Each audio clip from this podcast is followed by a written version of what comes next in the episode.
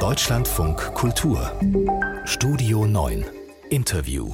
Mein Eindruck, und ich bin ja in dem Fall wirklich mal vor Ort, mein Eindruck ist, dass viele Menschen in Berlin die Wahlwiederholung und die Ursachen dafür relativ gelassen hingenommen haben. Das ist jetzt aber auch kein Wunder, wenn man schon länger in der Stadt lebt und den Bankenskandal, den Flughafenbau und so manches andere für eine gewisse Weile, manchmal Jahre, fast täglich zur Kenntnis genommen hat dann gewöhnt man sich irgendwann dran. Adolf Rating hatte viel Zeit, sich an Berlin zu gewöhnen. Er kam in den 70ern aus Nordrhein-Westfalen hier an, gründete 1977 die drei Tornados, ist seit ungefähr einem halben Jahrhundert als Kabarettist aktiv und widmet sich natürlich auch in seinem aktuellen Programm Zirkus Berlin, dem Chaos in dieser schönen Stadt. Schönen guten Morgen, Herr Rating. Guten Morgen, Herr Kassel. Sie haben in Ihrem Wahllokal im Norden Berlins gestern ganz normal gewählt. Was war Ihr Eindruck? Ging da alles mit rechten Dingen zu? Ja, das sah sehr ordentlich aus. Also im Gegensatz von vor anderthalb Jahren, wo ich ja äh, fast zwei Stunden äh, warten musste, um meine Stimme abzugeben.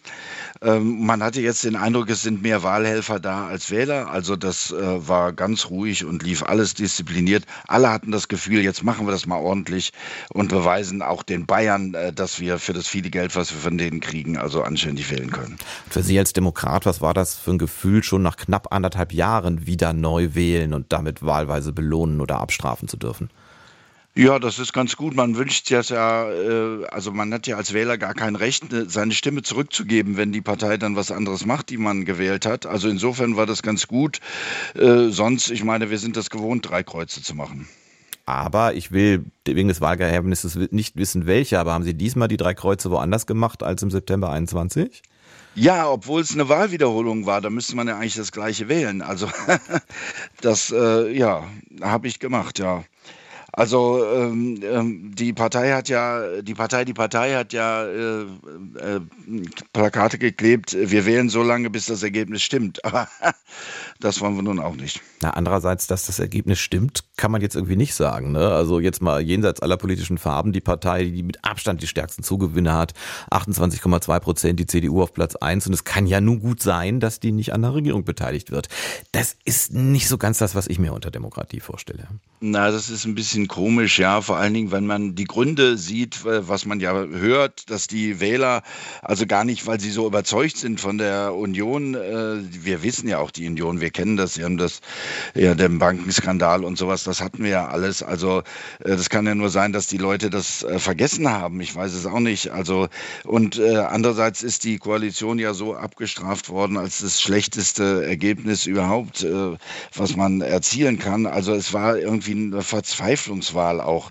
Dann äh, kann man ja sagen, die Autofahrer am Stadtrand haben jetzt nochmal, äh, wollen nicht auf ihr Auto verzichten und äh, ein klein bisschen Rassismus kam da auch rein. Insofern kann man sich freuen, dass die AfD also äh, nicht äh, so gut abgeschnitten hat und ich freue mich auch, dass die FDP rausgefallen ist. Das war, glaube ich, ein Ergebnis der letzten Wahl, dass die äh, Wahllokale länger auf hatten und die Jungwähler mit ihren Handys, das konnte ich sehen, gespielt haben und haben gesehen, die FDP braucht noch ein paar Stimmen als die ersten Hochheben kamen, dann haben die FDP gewählt, obwohl wir wissen, die gelben Säcke werden mittwochs abgeholt. Also das ist schon ein äh, beeindruckendes Ergebnis, was man, ja, es ist eigentlich eine Verzweiflungswahl gewesen.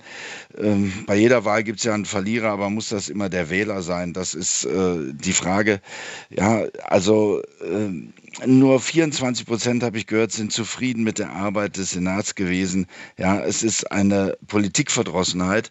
Und was ja die Wahl letzte Mal so kompliziert hat, äh, wir durften ja abstimmen, die Volksabstimmung über äh, die Enteignung. Und äh, das fand ich von Frau Giffey überhaupt nicht schön, dass sie sich darüber hinweggesetzt hat. Also das sollte man ernst nehmen. Die meisten Berliner sind ja Mieter und äh, da muss was passieren. Aber das ist eine spannende Frage, Herr Rating. Wenn ich mir so die Parteiplakate angeguckt habe bei der Wahl, wir mal, nicht, es gab ein paar sehr irre, wollen Sie 800 Jahre leben? Solche Parteien gab es auch, aber von denen, die, die halbwegs ernst zu nehmen sind. Ähm, dann habe ich so ganz viele Probleme gar nicht so sehr. Also nicht, dass es nie vorkam, aber das, was ich so für die größten Probleme Berlins halte, der Bau- und Wohnungsmarkt, der Verkehr, aber nicht zuletzt auch der Zustand der Schulen, teilweise sogar in den sogenannten besseren, teureren Bezirken, gar nicht so viel gesehen. Also irgendwie habe ich das Gefühl, es geht wahnsinnig viel um Ideologie, aber nicht so viel um pragmatisch irgendwas anpacken.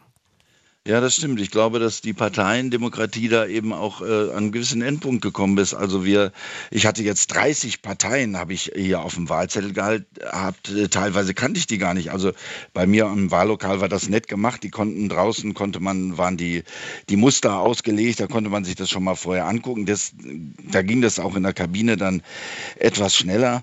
Also es ist so eine, so eine Politikverdrossenheit, wenn die Berliner bestimmen können, zum Beispiel damals bei dem Wassertisch. Also da hatte ja die, äh, die, die äh, Regierungskoalition hatte die Wasserversorgung verkauft. Dann haben die Bürger einen Entscheid gemacht und haben gesagt, nein, wir wollen das rückgängig machen. Und so ist es jetzt auch bei dem Mietenentscheid. Also ich finde, man sollte die Bürger entscheiden lassen, dann geht es vernünftiger. Das äh, könnte man vielleicht äh, in Zukunft mehr bedenken. Was, was ist das für ein Problem heute, wenn ich nur, äh, ich wohne hier wunderschön in Lübars und äh, wenn ich aber sehe, was bei uns uns am S-Bahnhof los ist. Da gibt es keine Parkplätze, da kann man nicht mal das Rad abstellen, da gibt es keinen Taxistand. Also solche kleinen Sachen, da sollten vielleicht Bürger als Scouts von der Politik ernst genommen werden und dass man kleine Veränderungen äh, dann in der Stadt hinkriegt, weil die Struktur der Stadt ist ja eigentlich toll. Wir haben einen wunderbaren Nahverkehr, wenn er denn fährt. Ich wollte gerade sagen, das haben Sie jetzt ganz vergessen. Sie haben gesagt, es gibt keine Parkplätze, keine Taxis, keine Fahrradplätze. Es gibt manchmal auch keine S-Bahn, oder? Ich meine, ja, eben, eben, genau. Und wenn man sich darauf verlassen will, also das ist, äh, kann manchmal tödlich sein. Der Kabarettist Arnulf Rating im Deutschlandfunk Kultur mit seinem aktuellen Programm Zirkus Berlin ist er übermorgen in Frankfurt an der Oder zu erleben, später dann neben etlichen anderen Orten noch in Nürnberg, Hannover und relativ am Schluss im Mai, glaube ich, erst auch in Berlin. Termine dafür und auch für den politischen Mittwoch, da ist der nächste Termin äh, am Samstag, das finden Sie alles unter rating.de. Ne? Kann man sich leicht merken, so ähnlich wie Rating dann, wenn man den Vornamen weglässt. Rating.de. Herr Rating.de, ich danke Ihnen sehr für das Gespräch. Alles klar, danke, Herr Kassel.